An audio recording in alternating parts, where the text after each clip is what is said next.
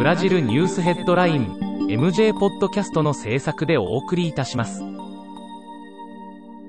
ブラジルニュースヘッドラインはブラジルの法事紙日経新聞の配信記事を音声で伝えるニュース番組です。ブラジルの社会政治経済に関する記事の見出しのみを抜粋してお伝えします。9月8日のニュースです。5日コロナ禍後の学校再開に向けて議論が。活発化している。全国での感染拡大が減速化してきている中、学校での対面授業再開を検討している州や市は多いが、学校再開で感染者が増加した例もあり、課題を残している。7日、ブラジル経済のグローバル化と多国籍企業、研究会が中銀のデータを分析した結果、各国への外国投資のあり方が変化していることが分かったと発表した。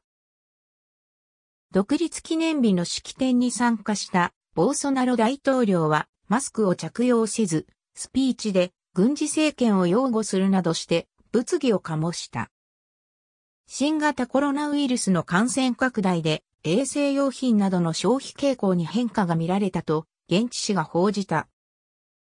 8日、選挙検察局は11月のリオ市長選に出馬予定のパエス氏を収賄容疑で起訴した。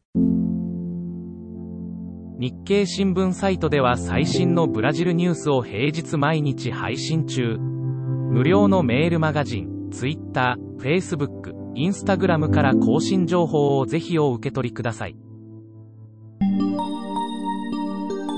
ブラジルニュースヘッドライン。